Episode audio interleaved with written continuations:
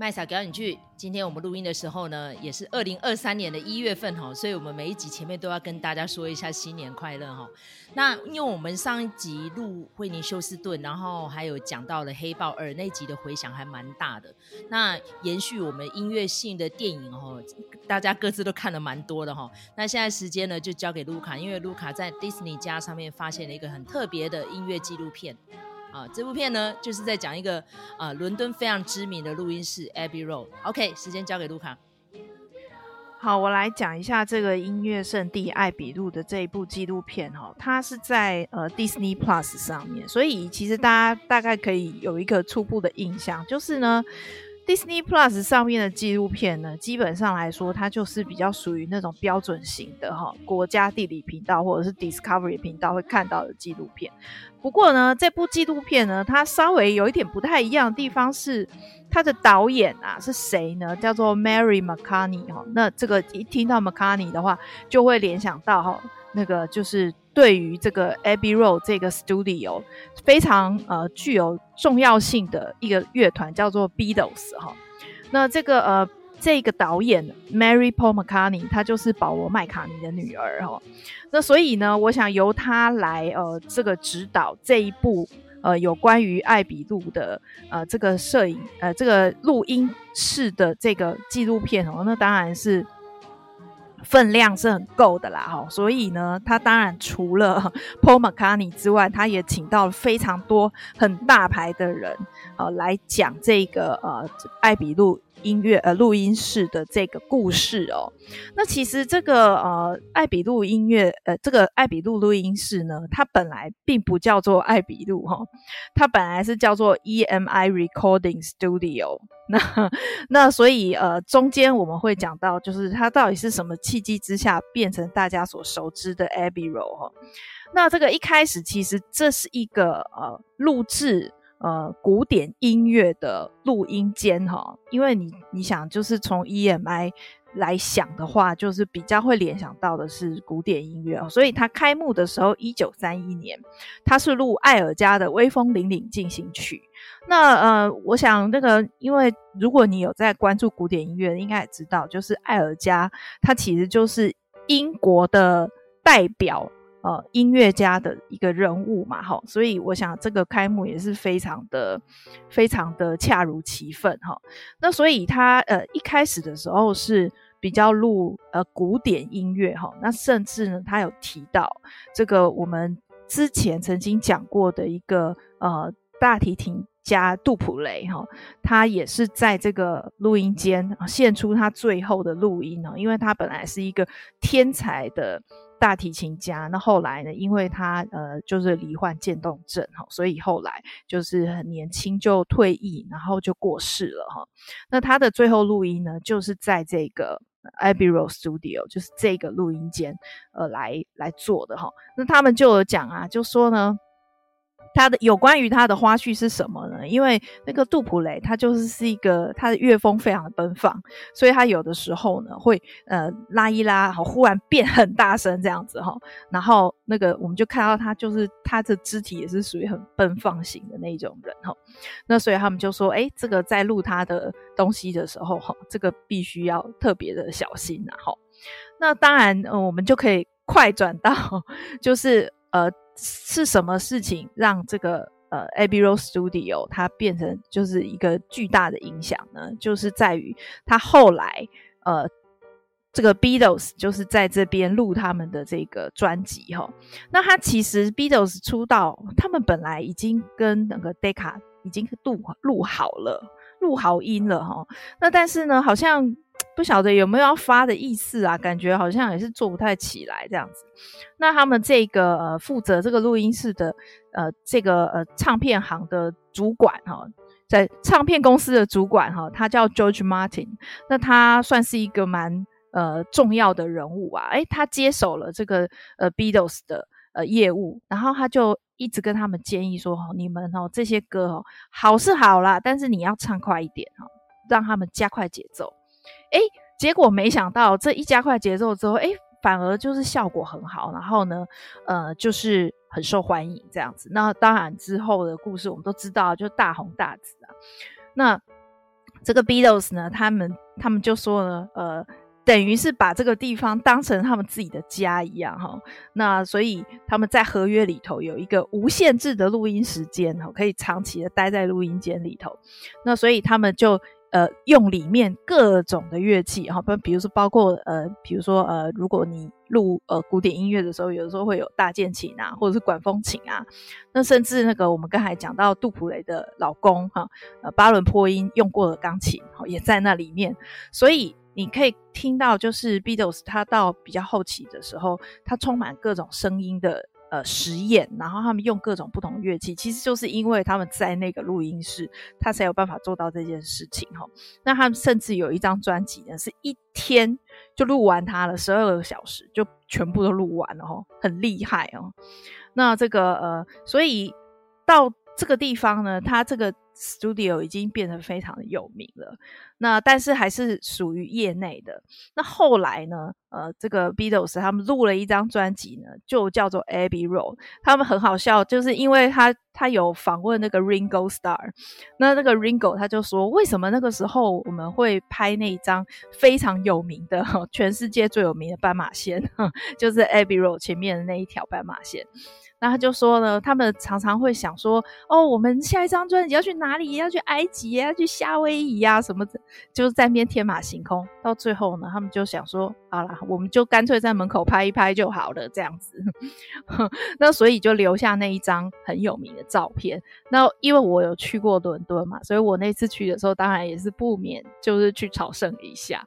真的非常神奇。就是那些车啊，他知道哈，你要。呃，你要拍那一张非常有名的照片，所以呢，他们呃，就是因为几乎都随时有人会在那边拍，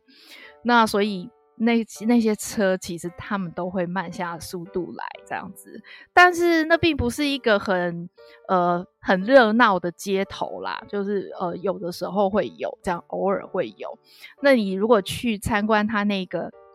Studio 的话，其实墙上写满了，好，就是对这些人的疯狂的崇拜啊，什么 I love you 啊，什么之类的，就是涂鸦涂满满的，好，所以我觉得这个也是一个很有名、很有趣的一个呃景点。那这个呃，自从那张专辑出了之后啊，那这个本来叫做 EMI Recording Studio，它就改成 Abbey Road Studio 哈。那所以这个就是。呃，为什么它会被称为哈 Abbey Road？好，直接用那条路来代称哦。其实不是那条路，其实是 Beatles 的专辑哈。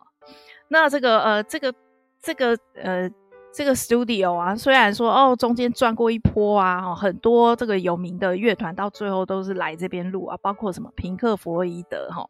然后呢，甚至它里面有访问到 Elton John 哈，Elton John 他就说他还不叫 Elton John 的时候，还叫他自己本名的时候，他也是在这个录音室就是伴奏的乐手哈，所以他就说呢，他之所以可以玩音乐，那当然就是因为多亏了他有在这里打工赚钱哈。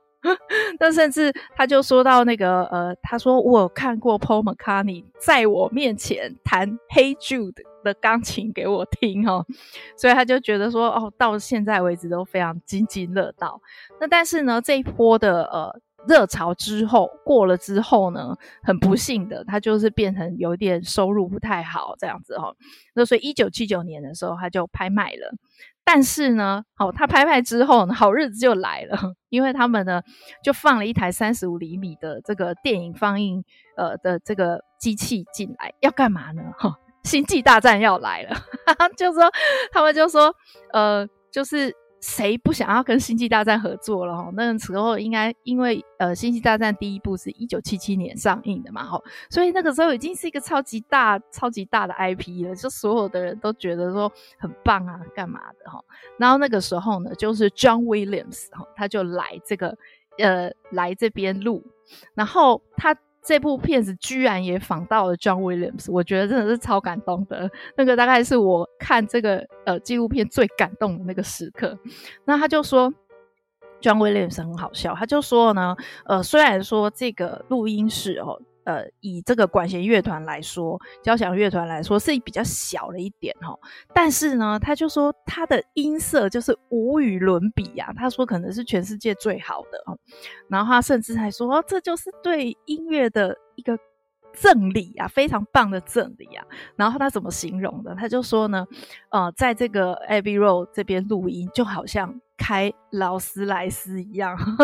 所以他就是。对于这个 Abbey Road Studio 非常高的评价，然后甚至呢，我想应该也是因为这个导演非常够力啦哈。那他们也有访问到那个呃，就是乔治卢卡斯哈，所以这个就是非常非常有趣。那到后来呢，哦，这个呃，就是有一些后生晚辈啊，那包括比比如说我们比较知道的是 Oasis 哈，那他那个甚至他们 Oasis 在这边录也是有故事的啊，就说呢，他们录一录呢，呃。呃，结结果有一次录音被赶出去了，为什么呢？因为他们就把这里当成就是住在这里呀、啊，干嘛的？然后呢，他们就呃，就是放那个 Beatles 的呃唱片，然后呢放得超级大声，结果把音响给弄坏了哈，所以他们就被赶出去了。所以他们就是呃，这部片子其实就是在告诉你说，这个 Abbey Road Studio 它本身的历史就是记录着。呃，大英帝国的流行文化最辉煌的那些时刻，哈，那而且不不是只有呃，不是只有呃流行文化而已哦，它其实应该一开始的时候它是古典音乐的呃录音间嘛，哈，所以其实几乎这些后生晚辈，因为他们他们有去访问一些年轻的音乐家，他们就说他们是从小就听着哈这个 studio 录制的呃音乐长大的。哦，等于是他们滋养了这么多好几代的音乐人哦，不管你是古典音乐家，或者是呃这个呃流行歌手也好哈，所以就等于是说这个 Abbey Road 它真的是非常非常重要。然后甚至呢，到最后他们有一句话就说呢，呃，这个 a b i r o Studio 它到目前为止都没有哈，它的那个墙面都没有。重新粉刷过，他就说这个就像你泡茶的人，你不应该清洗你的茶壶，你要把旧的茶留下来。他们甚至用这种方式来做比喻，所以我觉得就是呃，如果说呃大家是对流西洋流行音乐有兴趣，尤其是 Beatles 这一段的话，都可以去看这部呃纪录片，它叫《音乐圣地艾比路》，而且呢，它。呃，看完了之后，他就会给你推荐阅读嘛，哈。那这个推荐的片单里头，呃，在这个 Disney Plus 上关于 Beatles。好，那所以呢，这个呃这部片子《音乐圣地艾比路》这部片子呢，它非常适合，就是如果你对于呃英国的流行文化有兴趣哈，那甚至是呃，尤其是对于 Beatles。这段时间是有兴趣的人，你一定要看哈。那甚至他在 Disney Plus 上面呢，好有一些哦延伸阅读哈，包括就是说，呃，他曾经有一个呃系列的影集叫做 Get Back，哦，那这个就是在很详细的在讲这个 Beatles 的这一段过程哈。那还有就是 Paul McCartney 他自己也有他的这个跟其他音乐人对谈的这个记录影集哦。那所以我觉得，如果说对于这个这一段啊，英国的呃音乐有兴趣的人，真的可以来找这个系列来看。好，感谢卢卡的分享哦。因为其实 Abbey Road 对我们来说真的是音乐圣地啊，尤其是麦草个人呢。我们那时候去纽约的时候，还要特地去了 Dakota Building，就是大家知道就是 John Lennon 生前居住的地方嘛。然后有一天就倒霉啊，就出门就遇到疯子，就把他杀掉了。所以在那个 Dakota Building 对面的那个角落的 Central Park 就有一个呃，算是纪念园区，上面写 Imagine 这样子。然后麦草在那边下跪唱 Imagine，哈，那其实蛮多歌迷都在那边做这样。这样子的致敬活动，然后还有人会，因为那边就叫 Strawberry Field 嘛，哈，因为草莓园，他曾经有出了一张算是单飞专辑，就是有这首歌这样子，所以我们说那个地方就是大家可以带着呃你的吉他啦，或是你的鲜花去那边致敬。John Lennon 这样子哦，然后而且这一阵子 Paul McCartney 也有特别提到说，他有解惑，就是大家都会去乱传说当年 Beatles 为什么会分开，就是因为他跟 John 啊，或是跟 Yoko 啊，哦、就是小野洋子之间有什么矛盾这样。他说其实并没有，他们其实一直都是好朋友，甚至于现在 John 都已经往生那么久了，他还是会去关心他们家人。所以《Hey Jude》其实是在写 John 跟他前妻的第一个小孩，是在安慰那个孩子的哈。所以如果如果是有披头士歌迷的话，呃，大家可以回去再去找一下那个他们当年的一些丰功伟业哈。麦嫂今天就不占时间。我要推的这个纪录片呢，应该说是 Netflix 拿手好戏了哈，因为 Netflix 非常喜欢把那个近期发生的一些重大案件哦，拿来抽丝剥茧、巨细靡遗，然后把当年的人物找回来重新访谈哦，然后甚至于他的操作手法，因为呃这部片呢是在讲马多夫啊，那马多夫呢，二零零九年。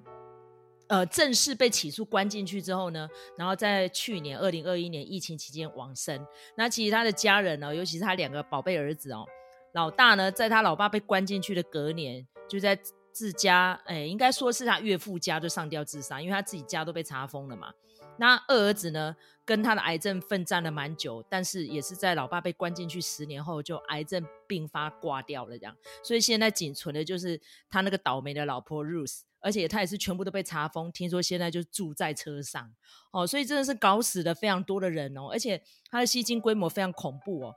到最后统计是六百五十亿美金，换算台币大概是两兆，你可以想象那个金额吗？而且是在近代发生的哦，大家会觉得说，哎，这种老鼠会啊什么什么，基本上应该是所在多有吧，但是规模可以大到这样，而且行骗的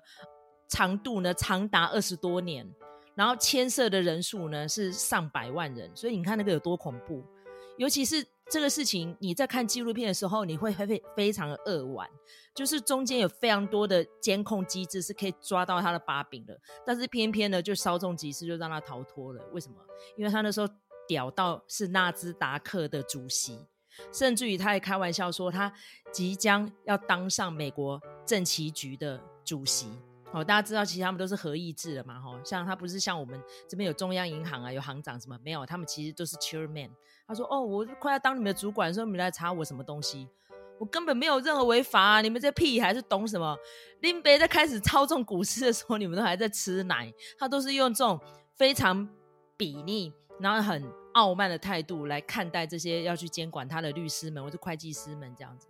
尤其是。”他在吸金的时候呢，他甚至还会告诉这些人：“你有更好的标的可以去投，你不用来投我啊。”可是因为那个时候股市上上下下起伏很大嘛，所以每个人都觉得他有稳定获利，就是要投给他啊。而且他很拽哦，他说：“如果你不是犹太人，你没有经由圈内人的介绍，然后你不是够有名，甚至于你没有跟我一样加入什么棕榈滩的俱乐部的会员，好，或是你家里。”非但要非富即贵，甚至还有医生、律师点点点的三师推荐，我才要收你的钱哦。他是用这种很屌的态度，每个人都趋之若鹜，就觉得哇，可以进去马多夫殿堂，超屌的，然后还可以稳定获利这样子。而且他那个稳定获利是夸张到什么程度？就是甚至于在好莱坞呃跟那个华尔街啊，在那边风起云涌的时候，很震荡的时候，他都是稳定每个月配一趴的利息给你。每个月一趴有多恐怖？一年下来就十二趴，那个真是非常高端的获利哦，但是实际上呢，马多夫是在十九楼，那个大楼是在哪里？是在纽约非常著名的大楼，叫做口红大楼。因为它的外观就像一个口红一样嘛，然后他说他那个时候搬办公室是一九八七年，他就是选择这栋，因为它最有名。大家其实如果去过纽约的话，就是那几个什么 Chrysler Building 啊，哦，熨斗大楼啊，口红口红就是其中一个。他说我一定要盖最漂亮、视野最好的地方，弄一个最高级的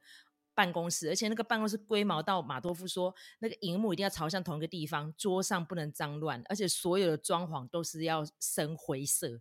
就是他规模严谨到这种程度，马多夫在十七楼那个神秘空间里面，就是在搞这些吸金，然后庞兹骗局，而且很多人基本上不太了解庞兹骗局从何而来哦。很多朋友跟我说，哎，他是叫庞氏骗局，是一对父子吗？No，那个是在一九三零年，一个意大利移民叫叫 Richard Ponzi，好，所以是在讲。这一个人，所以他并不是一对父子，或者说他是姓什么，不是，就是叫 Ponzi。那他当年呢是用邮政票券来做吸金。好，那这个过去的历史大家可以去查一下维基百科。所以我们现在谈这种吸金，就是呃承诺非常高额的赏金或是高额的 reward 哦回馈，但是其实呢是在借东补西。好，我讲这个大家就懂了，所以老鼠会啦哦，所以他并没有实际上投入投资，但是呢就是要不停的引进新的资金来填补前面的获利，然后甚至于呢还要去应付前面的人的出金。好，就是如果说他要把钱领出来的话，大家就要开始想办法啊，去找新的资金来要填补它。哦，所以这种是很恐怖的。如果一旦发生挤兑的话，就是会倒闭呢。哈，尤其是近期哦，曾经发生银行倒闭，就是三十年前的实信案嘛，就是因为这个样子哈，大家一群的恐慌嘛，这样子。所以马多夫这个案子是怎么 become？就是零八年，大家知道发生了什么？就是金融风暴嘛。那时候刺激房贷哦，很烂的债券，然后但是呢，就有一些非常烂的评比机构没有良心呢，还把它评成 Triple A，就是三 A 级的高档证券，然后再把它包裹包裹，去卖给一些呃智障的投资者哈、哦。所以这个事件始末，大家可以去看大卖空，里面就有一些。非常巨细靡又搞笑的讲解啦，哈！你看过那部片就知道我在说什么啊！就是因为发生了那个零八年的金融海啸之后呢，非常多银行亏钱了，那要应付。投资人的挤兑嘛，所以就跟马多夫说：“哎、，Bernie，我放在你那边哦，赚了那么多钱，从来没有要求出金过，这样子好了啦，账户哈现在给你，赶快把钱还给我，这样我才可以去应付人家来跟我提款啊，要不然我们银行要倒闭了。所以就包含什么 J.P. Morgan 啊、HSBC 啊这些超级大咖银行啊，甚至还有什么瑞士信贷啊这些哈，全部都跟他说：快点，快点，赶快把钱还给我，这样。就是 Bernie 呢，在 b 康的前一天哦。”面临到一百五十亿的提款需求，所以他就倒了嘛。然后在那个当下，他只好跟他儿子们说：“其实老爸我呢，在你们出生之前就在干这种骗人的事情了。这二十多年来，我在十七楼都在做假交易，你们十九楼只是一个门面而已。”他就全盘托出喽。当场的大儿子马克就整个崩溃了这样子，然后他的小儿子 Andy 呢，也是快要抓狂了这样。所以呢，父子三人根本就。面面相觑，不知道该怎么办。然后，尤其是 Bernie 的弟弟是个律师哦，他是负责在这间公司里面做法规室主任的，全部都傻眼了，因为他们完全不知道 Bernie 其实长期以来在骗人，因为他们都没有去过十七楼，因为十七楼就是一个消失的密室，然后里面都是那群中辍生，所以那群人也都傻傻的当工具人，在那边做假的账单报表什么的，而且那些账单报表是完全没有电子化，就是一箱一箱一摞一摞的纸。而且那个纸还是打印纸，就是列印的，还不是镭射哦，就很锵很锵，而且锵到他都是用那些报表折起来去寄给那些投资人，所以那些投资人都没有自己的账号，没有像我们现在电子化交易可以在网络上看到东西。可是 Bernie Madoff 是当初引进电子化股市交易的第一人，就在一九九零年代，所以一个这么崇尚电子化、电脑化的人，怎么会？针对于他这种呃投信客户，都是用印那种点阵式列表机的纸，竟然可以接受这样子的报表，所以我觉得那些投资人也是疯子。甚至于到最后，已经有人说，再怎么样用数字来算，不可能长期稳定获利。而且呢，那个 XY 矩阵是这样子缓缓的上升哦，没有掉下来过哦。所以很多打不赢 Madoff 的。一些银行家的就赌烂呢，所以就开始用数学算算算，说是绝对不可能的。就算是来了巴菲特还是谁，都没有人玩得赢 Madoff，这绝对是骗局。所以他们就写信去 SEC，就是美国的证监局，然后甚至于还亲自的跑去跟 Madoff 对质，还跑去 Madoff 的那些跟他交易的银行家们，跟他们警告说，赶快把你的钱抽出来，因为有可能是骗局，你们会害到人。就他们就说。不可能啊，因为我们自己的钱也在里面，我们就是相信他啊。如果 Bernie 是混假的，他怎么会当上纳斯达克的主席呢？如果他是混假的，他怎么会过这么有钱的生活呢？如果他是混假的，他怎么有那么多很厉害的头衔呢？就这样不停的维护他，哎，所以你整个看完这个影集，短短的四集，你真的会气到整个血压上升。会想要说，这些人到底是发生了什么事？甚至于被骗还不愿意清醒，哎。然后刚好这一次这个导演哦，就是之前一连串的有报道非常多的连续杀人犯啊，比如说呃，像是之前我们不是有讲到那个诶食人魔达莫吗？哦，那呃还有那个谁诶哦，John Wayne 呀，对，这个通通都是他的作品哈、哦。所以他这次呢，其实在抄到马多夫的时候，对他来说驾轻就熟，因为资料已经非常多。那针对马多夫的。剧情片呢也拍了好几部哦。那麦嫂最近看过的就是二零一七年 HBO 推出来的叫《Wizard of Lies》哈，谎言教父马多夫。所以呢，有人说他是 Wizard 哈巫师，或是有人说他是 Monster 哈，就是怪物。就是这一次这个纪录片的英文片名用 Monster 来形容他，而且呢，他冷酷无情到那种程度，是他没有一句话对投资人道歉，甚至于他在法庭上请求这个判他刑的这个法官哦，他还说：“哎，我转头来跟大家说个 sorry 好了。”就他那个 sorry 是面无表情、僵硬的，然后还还嘴角有点上扬，他还笑得出来。多少人因为他这样子。倾家荡产，然后甚至于呢流落街头，他用这么冷酷无情的态度来跟大家道歉，那个哪叫道歉啊？所以这一阵子我们看了 HBO 那么多的纪录片哦，比如说像是之前我们有讲到那个杀人护士嘛。